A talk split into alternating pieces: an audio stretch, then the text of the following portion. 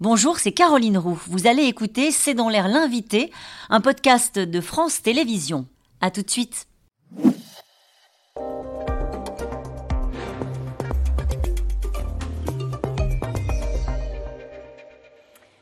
Bonsoir à toutes et à tous, bienvenue dans C'est dans l'air. Mon invité aujourd'hui est Douglas Kennedy. Bonsoir. Bonsoir. Merci d'avoir accepté cette invitation. Vous êtes le plus européen euh, des écrivains américains et vous publiez. Et c'est ainsi que nous vivrons aux éditions Belfond. Je résume, c'est un livre dans lequel vous vous projetez dans un scénario noir celui d'une Amérique en 2045, éreintée euh, par les divisions. Les États du centre ont fait sécession pour devenir des terres détenues par euh, les puritains, les conservateurs. Le divorce et l'avortement y sont interdits. Et puis l'Ouest, un État totalitaire euh, démocratie, mais euh, en gros un peu, un peu brimée par la tech, ah. un peu sous surveillance, sous le règne évidemment des, géants euh, de, Palo Alto et de la tech. C'est évident que quand on pitch votre livre, comme on dit en télé, on se dit c'est pas d'un optimiste, d'un optimisme échevelé. Qu'est-ce qui, à un moment donné, a fait que vous vous êtes dit, de toute façon, aux États-Unis, dans cette Amérique-là, que j'aime peut-être encore, le pire est à venir? Oui, une petite histoire. Allez-y. OK. Euh, pendant le confinement, et c'était le jour euh, de coup d'État raté, en fait, le 6 janvier, mmh. au Capitole, oui.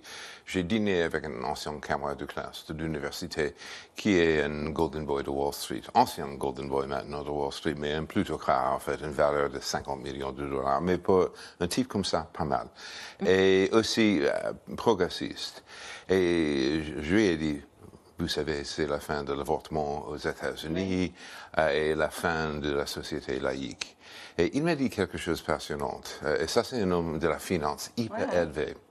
Il m'a dit, en fait, euh, honnêtement, qui contrôle l'argent dans ce pays?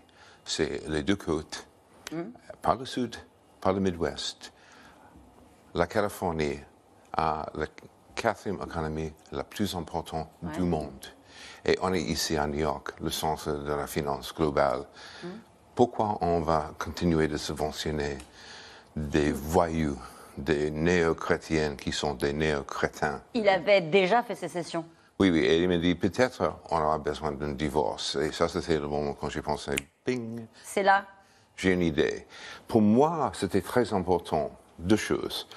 Euh, oui, comme vous avez dit, c'est 2045, exactement 100 ans après la Deuxième Guerre mondiale. Et donc, c'est euh, la fin de notre du XXe siècle.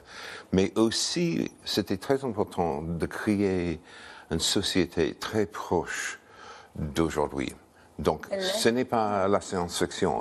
Il n'y a pas des vaisseaux spatiaux, des pas zombies. Du tout.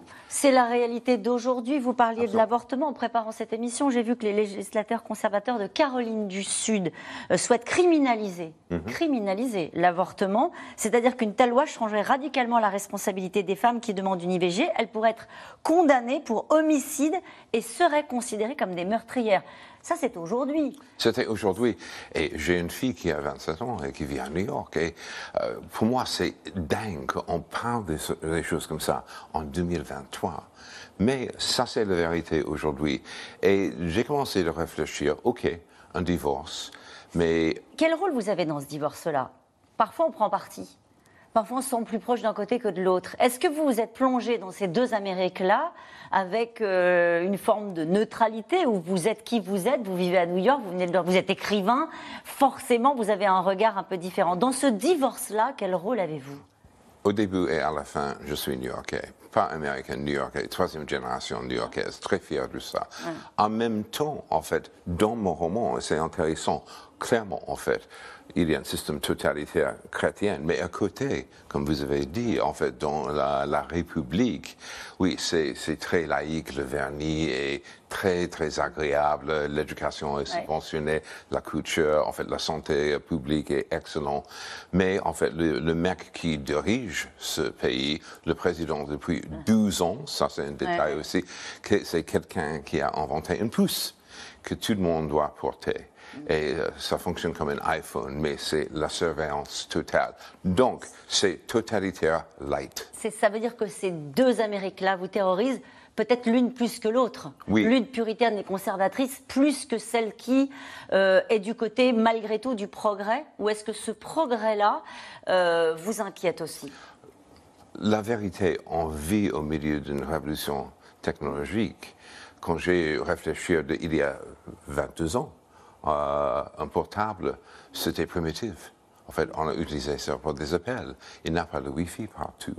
J'ai fait le fax pour envoyer mes, articles. Mes, on fait aussi, on l'a fait. Oui, mes, mes, articles. OK, 22 ans après, en fait, tout a complètement changé. On est complètement connecté, mais en même temps déconnecté. C'est le progrès, ça.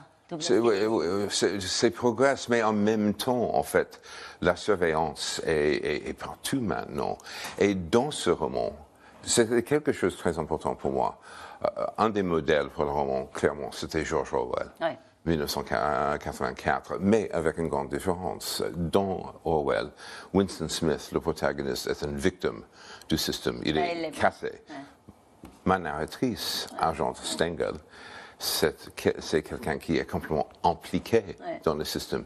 C'est un flic, un membre de la sécurité hyper éduqué, euh, froide, très, très efficace, expert, mm. mais derrière de ça, quelqu'un en pleine crise, parce qu'elle a perdu son père, qui, qui, était en fait un écrivain de ma génération. Mm. Et là, on se dit, est-ce qu'il ne parle pas de lui quand justement ah, votre narratrice à, peu près, perd son papa euh, qui part dans les vapeurs d'Alzheimer à New York à 98 ans? C'est comme ça que vous voyez? Oui, tout à fait, qui est né en 1er euh, janvier 1955. Comme moi. C'est ça, oui, d'accord. Coupable, coupable, coupable, coupable, coupable, Mais en fait, c'est comme ça que vous voyez la fin? Euh, Un peu, un peu. Ah oui À New York? À New York, à New York, peut-être. On verra. On verra. On verra. J'espère que ça, c'est dans 30 ans. Mais, je voudrais juste vous parler de, la, la, technologie, du fait de la surveillance. Vous écrivez Le monde dans lequel nous vivons aujourd'hui est entièrement dénué de papier. Fini les épées dossiers, fini les journaux, les magazines, les livres physiques se font rares depuis que les éditeurs sont passés au tout numérique en 2035. Vous le regrettez euh, Au fond, encore une fois, euh, à chaque fois qu'il y a eu des progrès, l'humanité s'inquiète et finit par embrasser ces évolutions-là. Pourquoi est-ce que c'est important pour vous de lire encore des livres en papier? Oh mon Dieu, en fait, le livre en papier, ça c'est la civilisation. Et c'est quelque chose dans le livre aussi, en fait. Euh, Stengel a découvert un secret de papa. Et elle est complètement traumatisée par ça, mais en privé. Elle est en pleine crise. Elle découvre un double et un secret extraordinaire. Et pour Stengel, comme son père, hmm? la culture est un refuge. Elle est obsédée par le jazz, le cinéma, un peu comme moi, et des livres.